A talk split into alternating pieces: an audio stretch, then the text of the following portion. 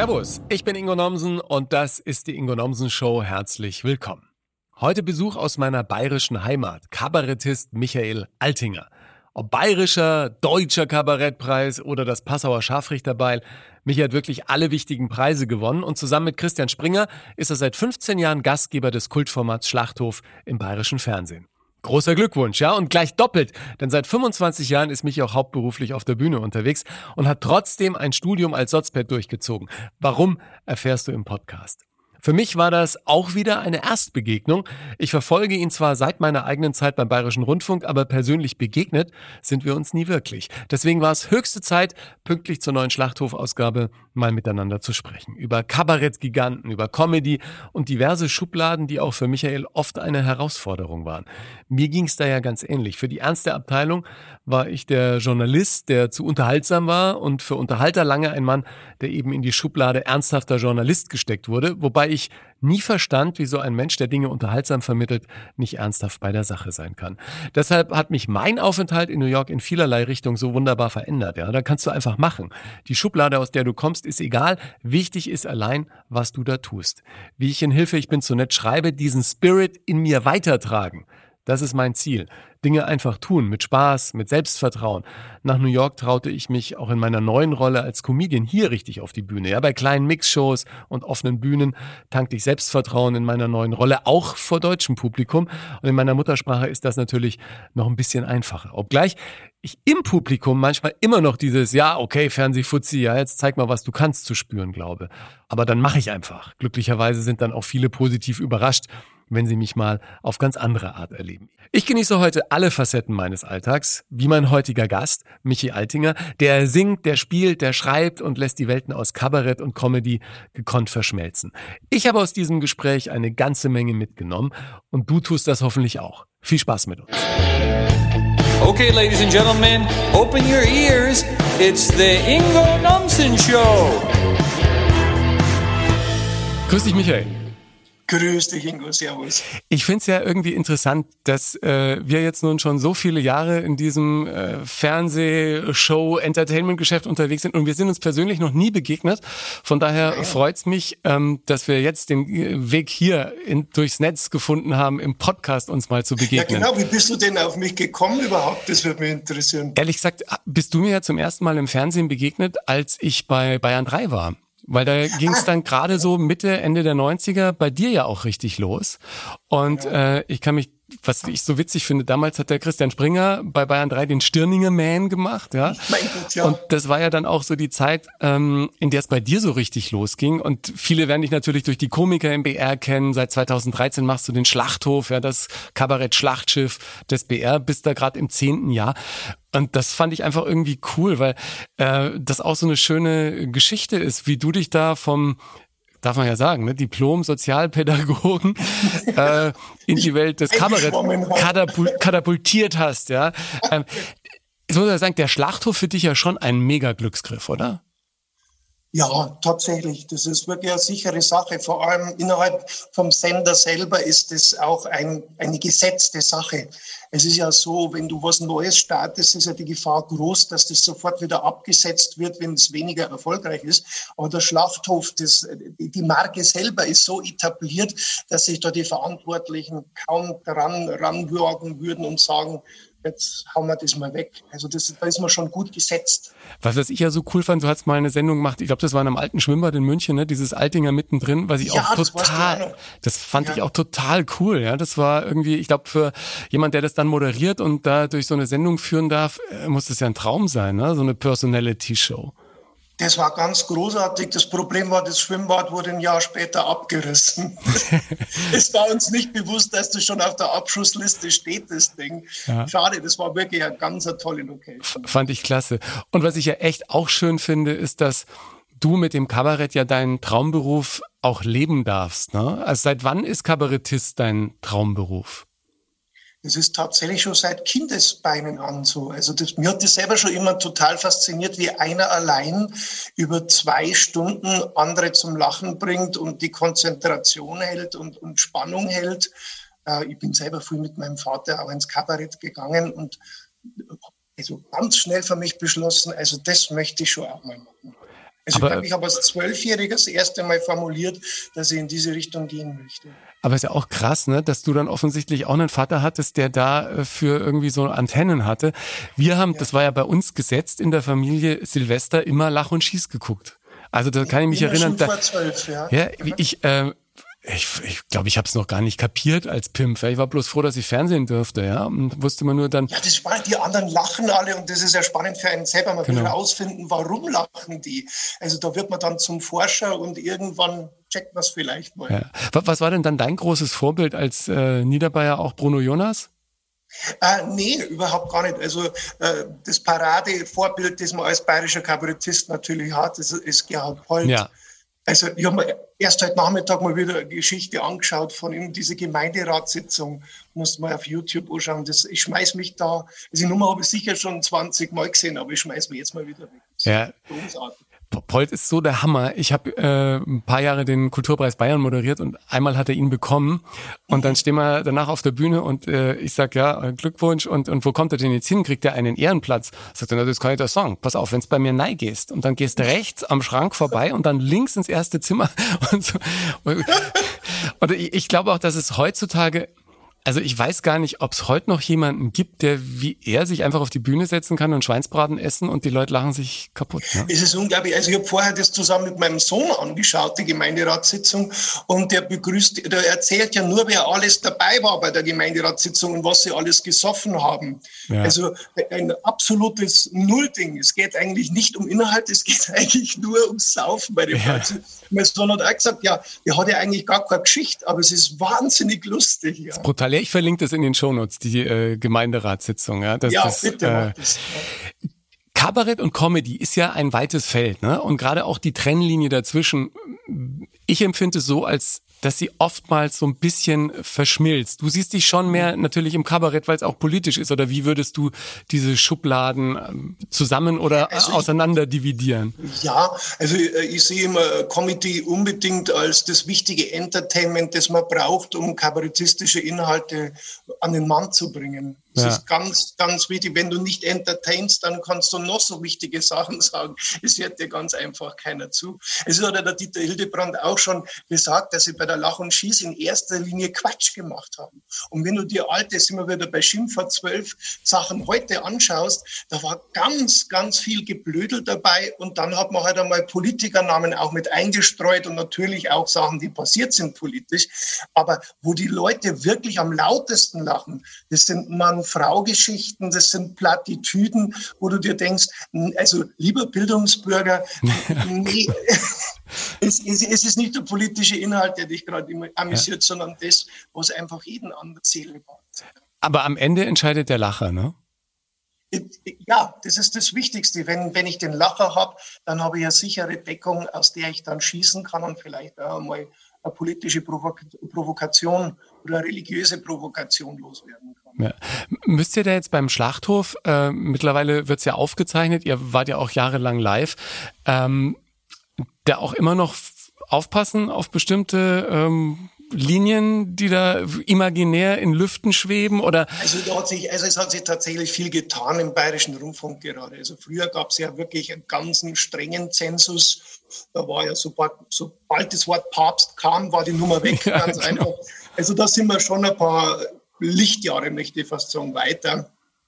Ich habe es tatsächlich in den letzten zehn Jahren vielleicht einmal erlebt, dass die verantwortliche Redakteurin gesagt hat, nee, das geht jetzt nicht. Ja. Das kann ich nicht machen. Also es war eine Nummer jetzt äh, tatsächlich zum Ukraine-Krieg, hm. ähm, wo es darum ging, dass äh, zwei, drei Bonzen sich darüber unterhalten, dass sie von den russischen Oligarchen jetzt die Reichtümer äh, in Sicherheit bringen. Und da war die Chefin der Meinung, äh, das geht dann zu sehr unter die Haut und trifft dann doch die Befindlichkeiten zu sehr. Ja. Nein, dann machst du was anderes. Ja. Das, das, äh, also äh, das war eine Situation, mit der wir auch alle zum ersten Mal konfrontiert sind. Und dann braucht es vielleicht sogar auch jemand, der das sagt, nee, da setzt du dich moralisch in ein Boot rein, das vielleicht für dich selber zu wackelig werden könnte. Ja. Also bin im Nachhinein jetzt gar nicht unglücklich, dass wir das nicht gemacht haben. Ja. Ansonsten habe ich wirklich absolute Freiheit und äh, das wird eigentlich so genommen, wie ich es schreibe. Jetzt ist ja so, dass mittlerweile, und man sieht es ja auch an vielen Kolleginnen und Kollegen, die im Satirebereich und im Kabarettbereich unterwegs sind, äh, oftmals glaubt, ne, ich habe das auch schon bei Gelegenheit in Insta Lives und in anderen Podcasts äh, besprochen, dass viele Menschen einfach auch diese Kabarett- und Comedy- und Satire-Sendungen brauchen, um mal ähm, sich die Information zu holen, die sie sich woanders nicht mehr herholen. Ist ja auf der einen Seite eine Entwicklung, dass man sagt, ja, die vertrauen eben auch ihren äh, Stars in dem Bereich äh, und, und glauben das, was, was die sagen. Auf der anderen Seite ist es natürlich eine große Verantwortung für äh, Kabarett und, und Satire und, und Comedy. Und schon ein, ein schwieriges Ding, wenn du am Ende noch Menschen äh, irgendwie vielleicht dann noch dazu bringen willst, mal äh, wirklich auch wieder äh, mit Verstand und, und äh, mit einer richtigen Auswahl der Nachrichten zu gucken. Ne? Ja, ja. So ein, ein schmaler Grad. Ja, und die, und die Welt wird halt immer, immer komplexer und für den Einzelnen wird es immer zu immer mehr eine zu große Herausforderung, sich selber da eine Haltung, eine Meinung zu bilden. Und deshalb ähm, braucht man jemand, der einen das komprimiert und zusammenfasst und eine Haltung dazu formuliert. Ja. Aber siehst du da auch das Kabarett wirklich in der Pflicht, das zu tun? Und zu sagen, wir, wir, wir brechen das mal runter und, und sagen, was Sache ich glaub, ist? Ich glaube nicht, dass es, es war schon immer die Pflicht von Kabarett auch zu, zu informieren und eine Haltung zu vermitteln. Ähm, dass, dass wir jetzt immer wichtiger geworden sind, das, das ist einfach ein Zeichen der Zeit. Ich glaube nicht, dass unsere Pflicht damit gewachsen ist oder so. Ja. Es, ist, es ist einfach eine Entwicklung, äh, die man wirklich überall beobachten kann. Ja. ja. Jetzt bist du, um das Rad der Zeit noch mal ein bisschen zurückzudrehen, 1997 voll eingestiegen in Sachen Kabarett und Comedy. Hast vorher Sozialpädagogik studiert, bist auch Diplom-Sozped. Ja, warum denn eigentlich, wenn du schon mit zwölf das Kabarett äh, als Ziel formuliert ihr, hast. Ja, aber das ist ja klar. Du musst natürlich irgendwas Mama und Papa bieten, damit sie beruhigt sind. Das mhm. ist ja klar. Und ich habe damals ein ziemlich schlechtes Abitur gehabt und es gab auf Sozialpädagogik keinen NC.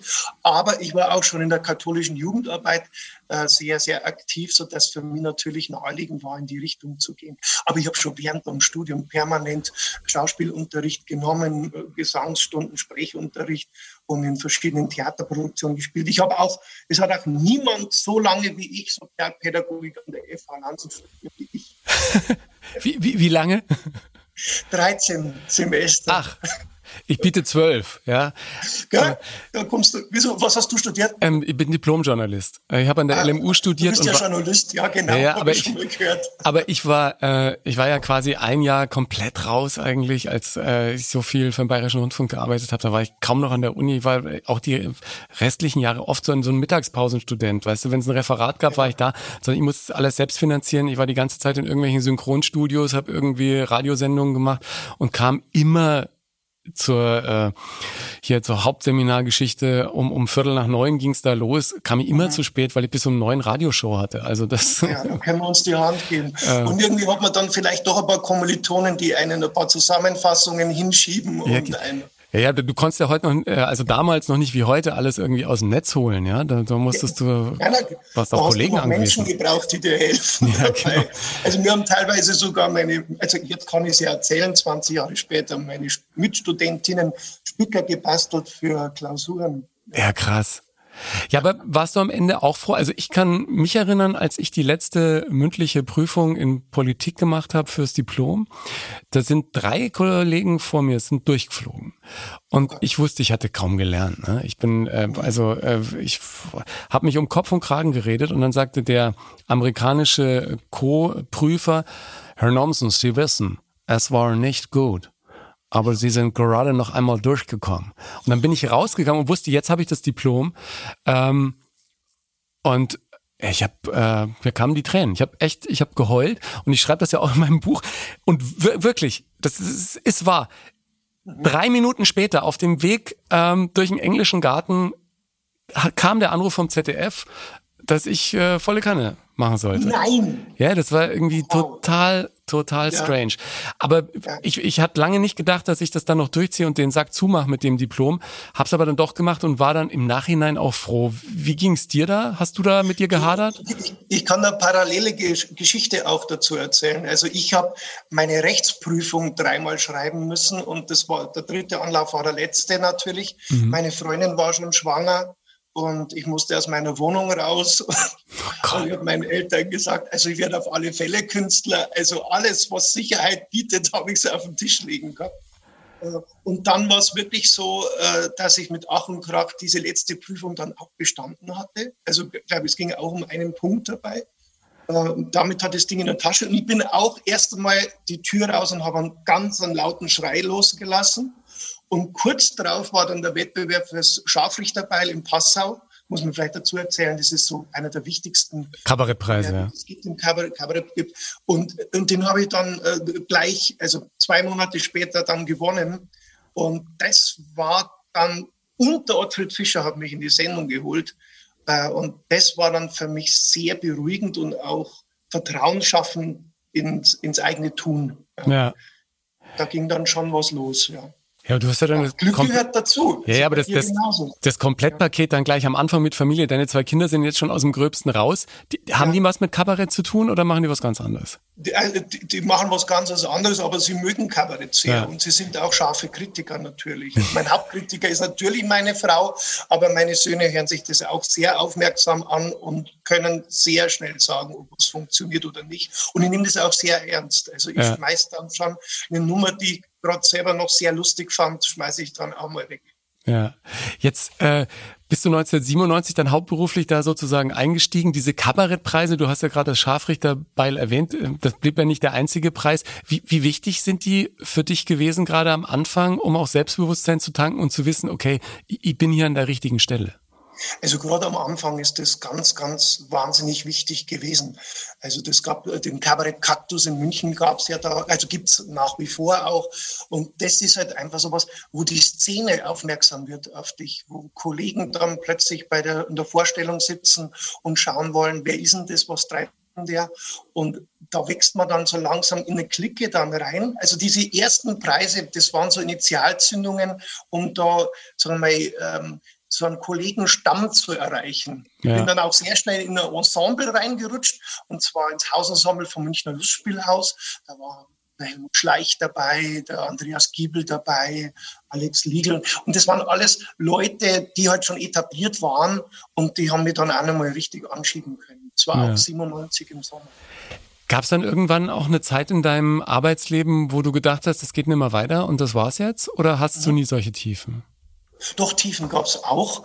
Also ich habe ja äh, die Komiker, hast du ja vorher schon angesprochen, diese Sendung, die habe ich 13 Jahre lang mitgestaltet und mit das meiste auch geschrieben dafür. Und da habe ich irgendwann einmal gemerkt, dass ich jetzt langsam anfange, mit dem Aktenkoffer in die Arbeit zu gehen und nach Schablone zu schreiben. Also du weißt irgendwann mal, wie die Kollegen ticken, du weißt, welche Figuren bedient werden müssen, welche Gags funktionieren. Und dann ist das alles so vom Reißbrett passiert und dann bin ich ein bisschen in ein Loch reingefallen, weil man gedacht habe, äh, das, wofür ich angetreten bin, ist weg.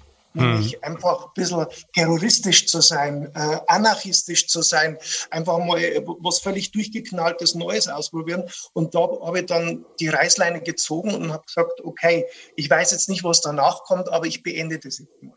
Und äh, dass dann kurz darauf der Schlachthof kam, war tatsächlich ein Zufall. Ja. Und Dann, wie fühlt man sich, wenn so ein Anruf plötzlich kommt, eine Sendung, wo du am Anfang eingeladen wurdest als Gast und plötzlich bist du derjenige, der es präsentieren darf? Ja, da stellt's mir jetzt gleich wieder die Haare auf. Also das ist, der Ottfried war ja der Erste, der mich da quasi äh, vor die Kamera gezogen hat. Also Ja. der hat mich 97 gesehen bei einem normalen Live-Auftritt im Schlachthof. Ich bin damals eingesprungen für Hella von Sinnen. Und der Ottfried wollte sich eigentlich die Hella anschauen im Schlachthof. Und hat sich gedacht, jetzt bin ich schon da, jetzt, jetzt schauen wir den jungen Burschen da vorne an. Und nach der Vorstellung kam er zu mir an die Bühne und du kommst zu mir in die Sendung nächsten Monat. Also so hat das Ganze begonnen. Und dann kam dann der Anruf äh, von der Redaktion, der Ottfried wünscht sich, äh, dass ich erst einmal seinen Sidekick mache für ein Jahr und natürlich mit der Aussicht, dass ich die Sendung mit dem Christian Springer dann übernehmen kann. Ja. Also das ist natürlich eine Wahnsinnsehre. Also das ist schon der Hammer. Ja. Und dann Aber man muss auch immer sagen, also wer, wer in die Fußstapfen anderer tritt, hinterlässt selbst keine Spuren. Den Spruch habe ich damals auch immer wieder zu hören bekommen. Wir haben Gott sei Dank auch die Möglichkeit bekommen, die Sendung dann auch neu zu formatieren, ein neues Konzept dafür zu machen. Ja. Wir haben nur das Label übernommen. Ja.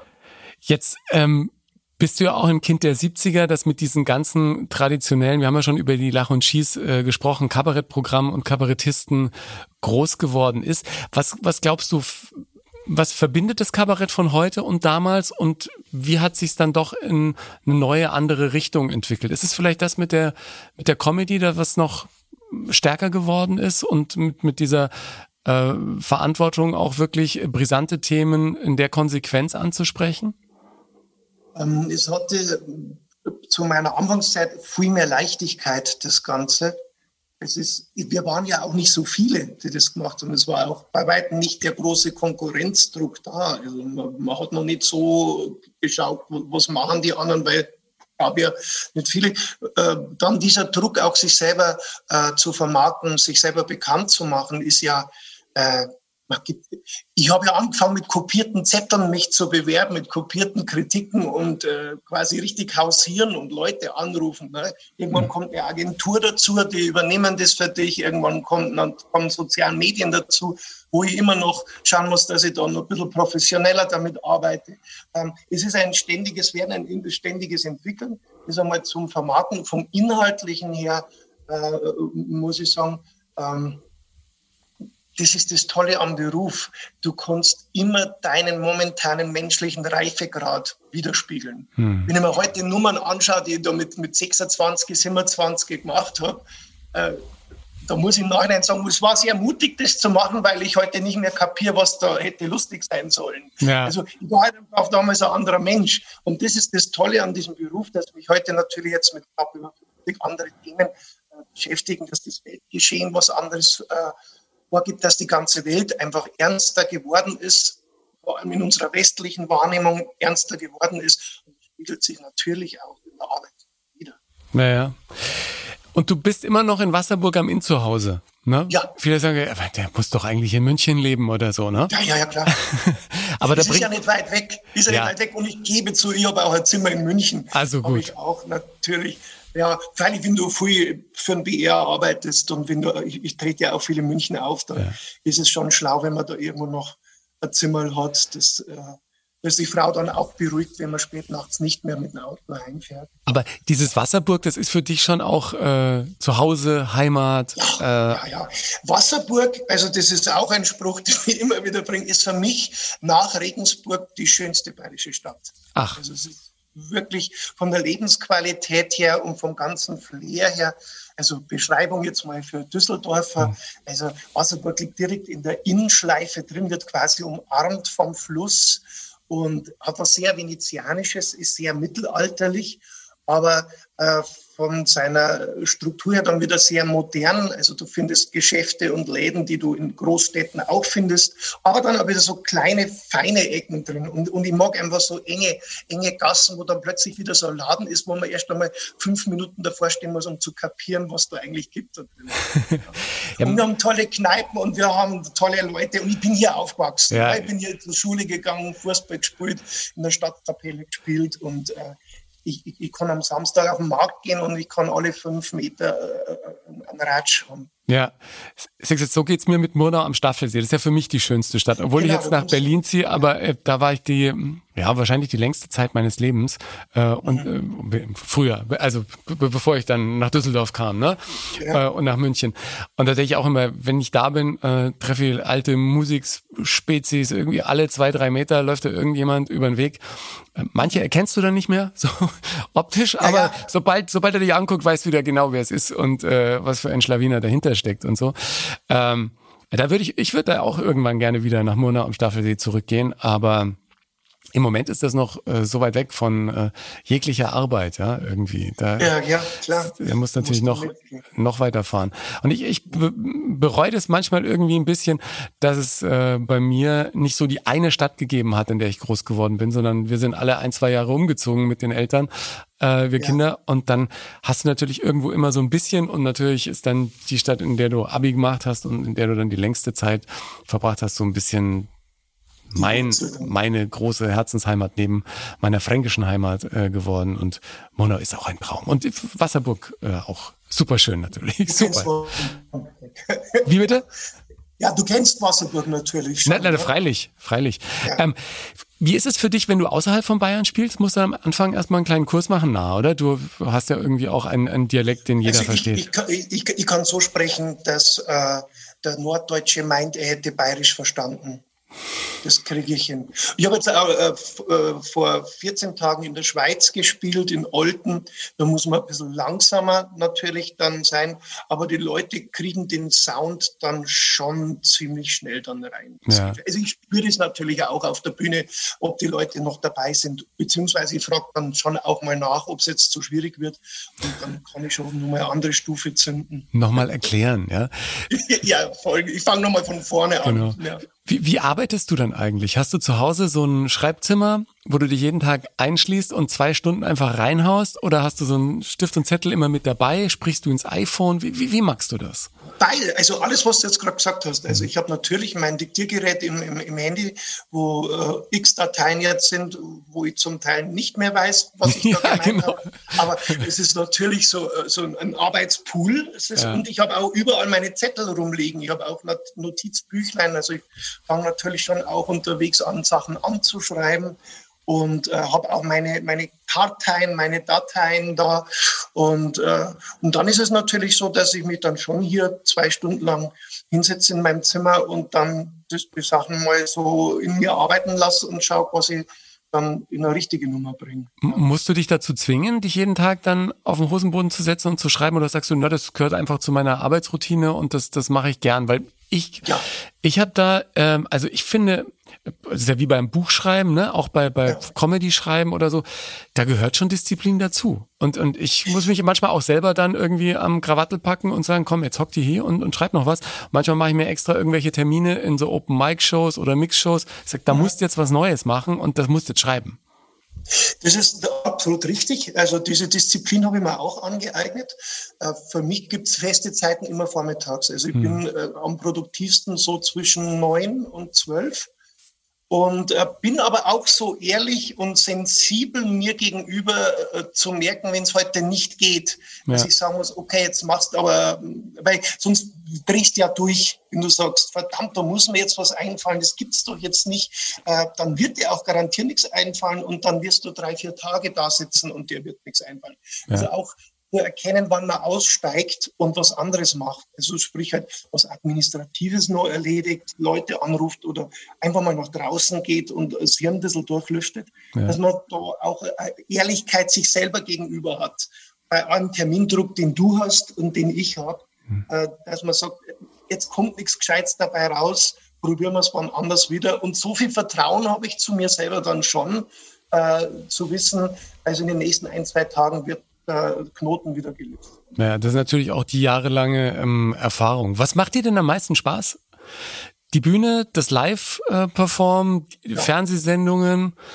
Ja, also viele sagen dann beides, aber nein, bei mir ist es ganz eindeutig die Bühne selber. Ja. Also live vor den Leuten stehen, die Atmosphäre erstmal spüren, schauen, wo sind wir denn heute, wie sind die denn drauf? Du spielst ja jeden Abend das gleiche Programm, aber kein Abend ist wie der andere. Mhm. Das ist völlig klar, weil du musst dich selber mal wahrnehmen und, und ja, diese, dieses Prickeln und diese Sensibilität und diese, diese Gratwanderung, die man da doch jeden Abend hat, bis es dann zündet. Irgendwann hast du das halt dann bei den Eiern und dann, dann rockt es durch. Ja. Aber da hinzukommen, äh, das ist jedes Mal wieder sehr, sehr spannend und das juckt mich gescheit. Beim Fernsehen ist es so, haben wir ja vorher gesagt, wenn es nicht läuft, dann mache ich es halt nochmal, ja. lass es weg und mach was anderes. Also das ja. hat man primär Ja, ihr habt es früher live gemacht, da hast du natürlich einen Druck, ne? Beim, also da, da ist die, die innere Anspannung nochmal ganz anders. Ich genieße das ja als Moderator, genieße ich das total, diesen Live-Moment, weil da ja. einfach noch mehr Adrenalin im Körper ist.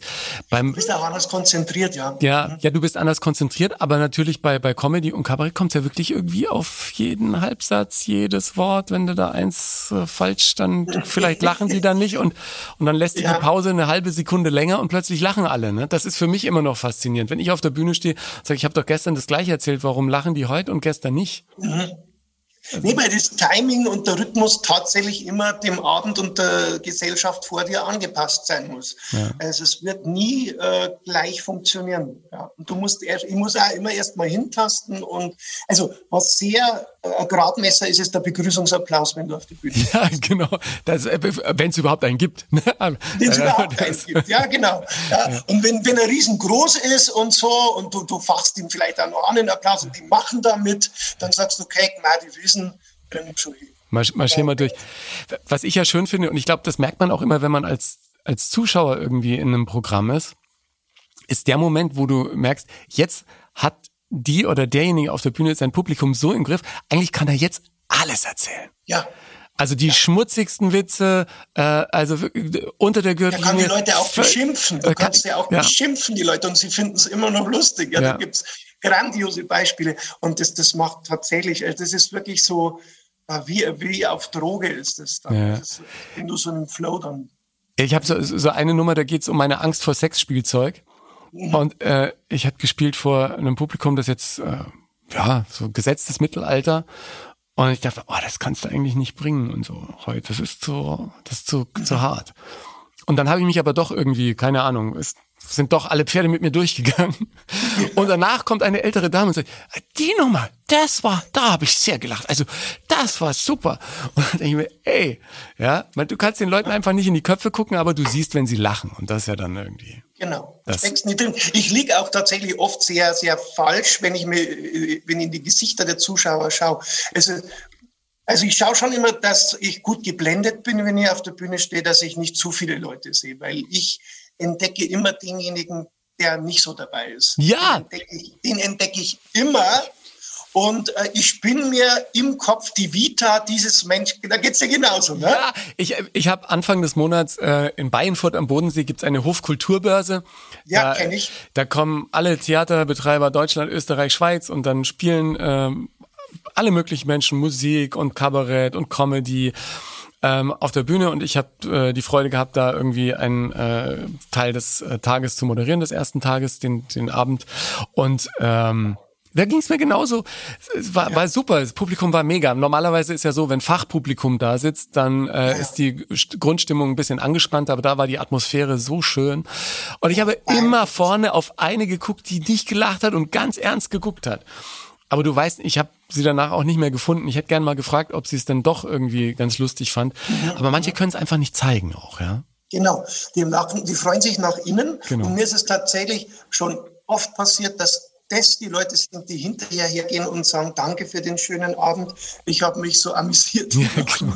Also du steckst nicht drin in den Leuten und äh, das ist im Endeffekt immer, bist es du selber, der ja. sich da rein interpretiert in das Ganze. Also neulich... Also, ja, ja, man, man, man ist so in sich selbst gefangen. Ne? Neulich kam einer nach dem Auftritt und sagt, ich kannte sie zwar nicht aus dem Fernsehen, aber ähm, das gucke ich mir jetzt mal an. Sag ich, ja, jetzt ist leider für das Frühstück ist jetzt zu spät. Aber, aber äh, er sagt auch, ja und wissen Sie, ich würde empfehlen, also ich wusste gar nicht, darf man dann, darf man dann mitten, also klatschen? Und so sage ich, äh, ja klar. Ja, ja, weil äh, an dem Tag war ich offensichtlich zu schnell. Ne? Man muss, ja, muss ja auch Pausen lassen, um die Reaktionen zu sehen. Ähm, und ja. ich, so lerne ich noch bei vielen Abenden äh, oder eigentlich bei jedem Abend noch äh, noch ein bisschen, äh, ein bisschen ja dazu. also ich lerne auch noch bei jedem Abend. Also das hört auch nie auf das wird nie aufhören. Und das ist ja auch der Reiz an diesem Job. Ja. Was, was ich so äh, eben liebe sind eben auch die die äh, guten alten bayerischen äh, Klassiker. Und ich kann mich doch an Bruno Jonas erinnern wo ich auch gedacht habe das muss doch richtig klasse sein. Wenn du ein so ein Thema hast und das äh, ist jetzt auch immer mein, mein Ziel, über das du sprichst, das immer absurder zu drehen. Der ist ja da wirklich ein, ein äh. Spezialist. Du denkst, jetzt kann es nicht mehr schlimmer kommen und dann kommt der nächste Halbsatz und denkst, Wahnsinn. Da war ich, glaube ich, mhm. irgendwie auch so 18, 19 in Oberammergau und er hat da den Saal im Griff gehabt und ich dachte mir, Alter, wenn du das drauf hast, dann äh, das, das ist, so ein, ein geiles Gefühl. Gefühl. Ja. Und das macht auch süchtig, ja. Ja. Los, ja. ja ich wollte gerade sagen, wie, äh, wie, wie schafft man es, dass man da, ähm, dass man da die nötige Distanz behält? Aber vielleicht ist es auch gar nicht nötig, ne? Man darf sich in diese Sucht darf man sich auch reinwerfen lassen.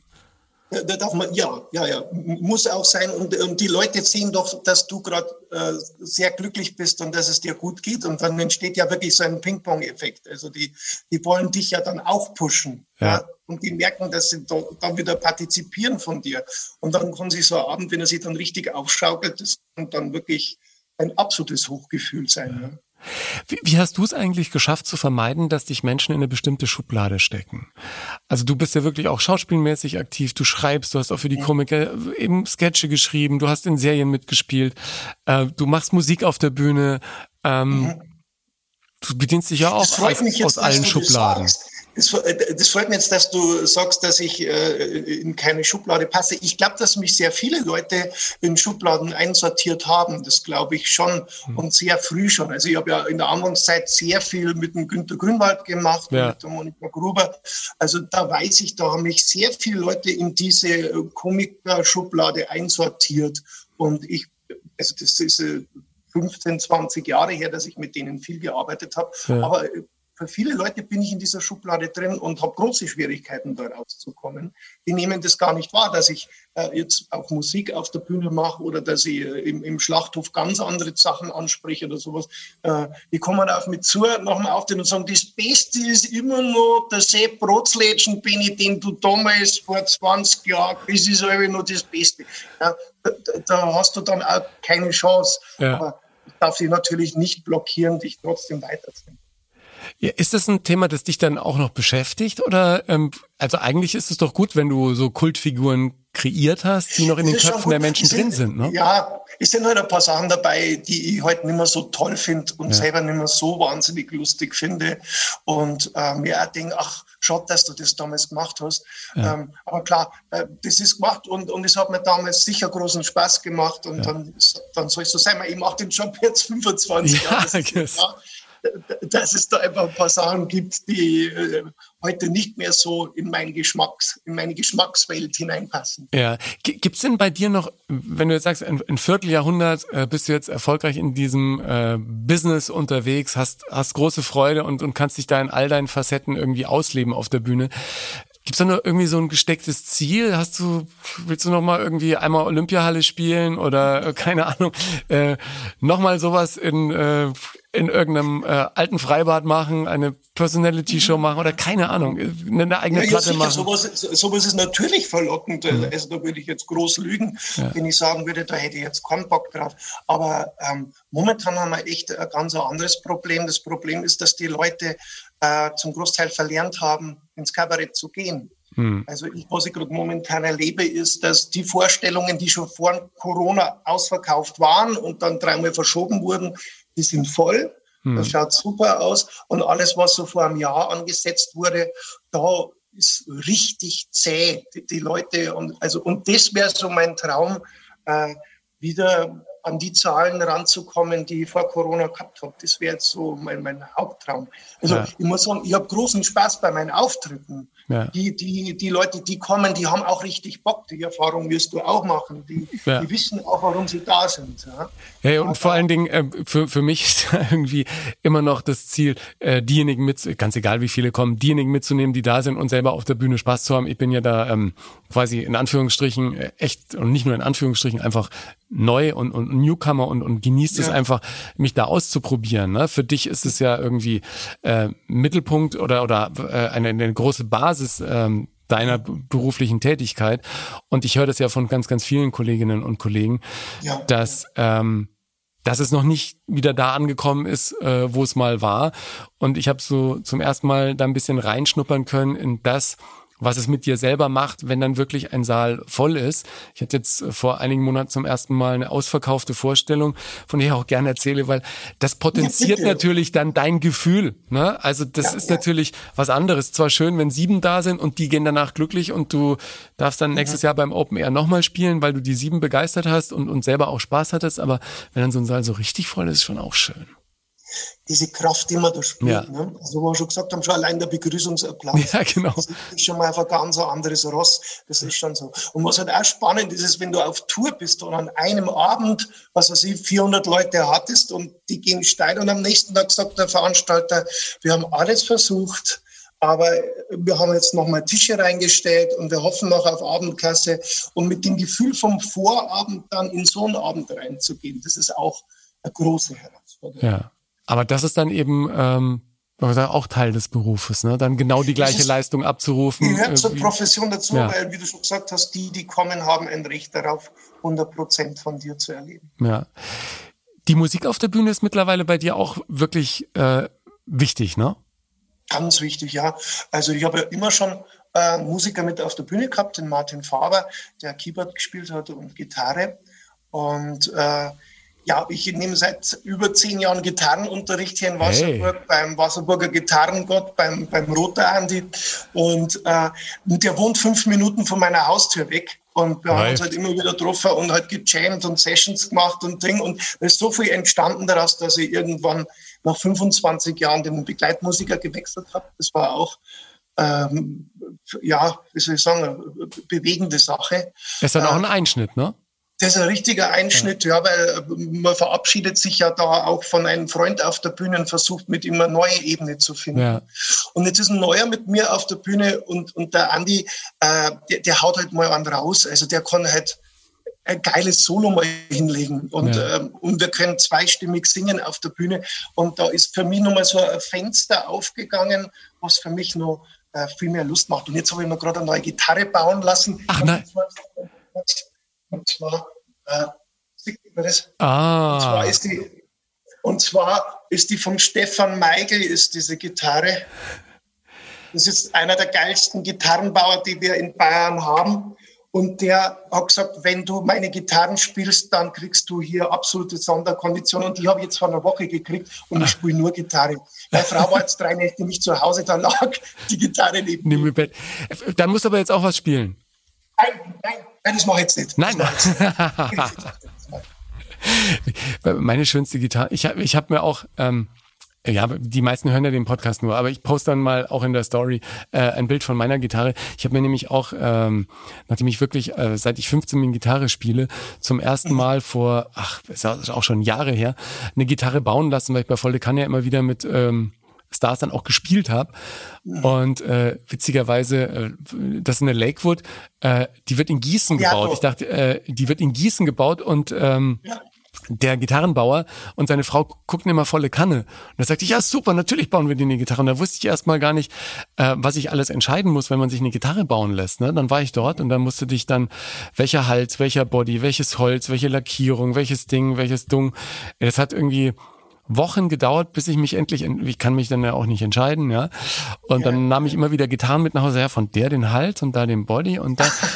und jetzt ist, äh, ich, dann spielst du natürlich auch viel lieber, wenn du ja, klar, das ist halt dann deine eigene Gitarre. dein Baby, ja. Aber da müsste jetzt eigentlich für die Playlist zum Podcast der beste Song der Welt ein Gitarrensong irgendwie das Ding der Stunde sein. Oder was ist dein bester Song der Welt, den ich mit auf die Playlist packen darf? Ah, also Gitarre und Blues. Also, äh, was ich sehr gerne höre momentan ist äh, Cap Mo, äh, Am I Wrong? Kennst ja, das? klar, kann ich draufpacken. Warum? Pack das mit drauf. Das, das finde ich total geil, weil es hat einfach einen sehr simplen Rhythmus. Das ist nur Bum, Chak, Bum, Chak, Bum, Chak. Und äh, die, die Gitarre, die, die hat einen, einen, eine Fahrt drin und äh, so einen geilen Rhythmus. Äh, das, ist ein Lied, das könnte ich in Endlosschleife hören. Und, das hat der Andi irgendwann mal auf Tour zwischendrin mir einfach reingeschmissen zum Autofahren und das, das läuft jetzt permanent drauf. Und dann müsstest du es auch irgendwann live spielen oder so. Ja, ja. Das ist eine große Herausforderung. Das muss ich noch ein bisschen üben, glaube ich. Ja. Ähm, dann danke ich dir ganz herzlich. äh, für dieses Sehr wunderbare Gespräch und, äh, und Kennenlernen. Wir intensivieren das äh, bei anderer Gelegenheit äh, gerne wieder. Vielleicht machen wir mal ein Insta-Live oder so. Ich weiß ja nicht, wie, wie sehr du auf Instagram unterwegs bist. Hast ja gerade schon gesagt, Social Media, da ähm, bist du noch am Da bin ich nicht der Crack, aber wir können da gerne auch mal was machen. Ja, wir bleiben am Ball. Ähm, ich freue mich auf äh, den nächsten Schlachthof. Ich glaube, Abdel Karim ist mit dabei. Ja, genau. Da weißt du mehr wie ich jetzt gerade. ich, bin, ich bin mit dem Kopf im Urlaub gerade momentan. Ich fliege jetzt mal morgen weg. Kleine, kle kleiner äh, Backstage-Hinweis. Wir, wir zeichnen dieses Gespräch kurz vor deinem Urlaub auf und, und wenn er Ja. zurückkommt, dann äh, geht's quasi direkt in den, ähm, in den nächsten, in Oh den mein nächsten Gott, Schlachthof. Scheiße, ja klar. Nein, nein, das äh, arbeitest du dann eigentlich im Urlaub auch ein bisschen oder ist Urlaub für dich wirklich Ich habe Urlaub? tatsächlich ein bisschen was habe ich mit dabei und ich muss auch äh, zwei, drei Online-Konferenzen muss ich machen. Mhm. Aber ja, ansonsten ähm, schaue ich schon, dass ich meine Frau nicht verärgern werde. Ich wollte gerade sagen, ich habe mit meiner Stress gekriegt, äh, so ein bisschen. Nein, kein Stress, aber eine kleine, ein kleines, äh, es gab Gesprächsbedarf, ja, weil ich ja auch eine Arbeit mache und da geht's dir ja ähnlich. Die macht halt unglaublich viel Spaß und dann Ja, denkt man, klar. jetzt kann man ja doch auch, ist ja nur ein bisschen, ist ja nur ein wenig. Aber ähm, Genau. manchmal ist es auch ganz gut, wenn man abschaltet, ja. Ja, es ist schon wichtig, aber wenn die Idee kommt, dann musst du sie festhalten, weil sonst ist sie morgen vielleicht weg und dann musst du da dich reinarbeiten. Ja, da, da muss eine Frau einfach auch Verständnis haben. Das ist ein, das ist ganz gut. Wenn die Idee kommt, musst du ran. Stimmt. Ja, ja, klar. Es ist eine Klar. Idee gekommen. Ich bin kurz weg und ähm, melde mich gleich wieder. Ja, ja. Genau, Hey, sonst ist- schon mal vor. Sonst ist die, sonst geht's mir mit so vielen Ideen ja so, dass ich irgendwas aufschreibe und dann schreibst du es so im Vorbeigehen auf, wenn du es wieder liest, kannst du es gar nicht mehr lesen. Denkst du ja. Also vom Schriftbild her, Ja. manchmal auch inhaltlich, auch inhaltlich, wo du denkst, okay, das fand ich wohl gestern oder vor einer Woche mal lustig. Ich, ich finde aber den Humor leider nicht.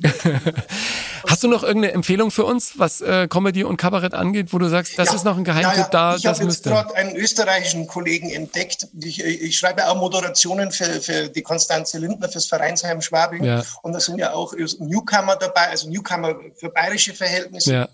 Uns noch nicht so. Und die schauen wir dann schon auf YouTube an. Also ein Favorit für mich ist Bernie Wagner aus Österreich. Den ziehst du dir mal rein. Äh, der hat eine Energie und einen Wahnsinn im Kopf. Da schmeiße ich mich komplett weg. Das ist so. Bernie Das- Wagner. Das nehmen wir noch mit. Michi, ich danke dir ganz herzlich. Ich wünsche einen schönen Urlaub und äh, hoffentlich auf bald, ja? Vielen Dank dir. Ja, Servus. Alles Gute. Mach's gut. Ciao. Vielen Dank fürs Hören heute. Ich freue mich, wenn du jetzt auf Apple Podcasts oder Spotify, wenn du es noch nicht gemacht hast, eine ehrliche Bewertung abgibst. Das erhöht die Sichtbarkeit dieser Show.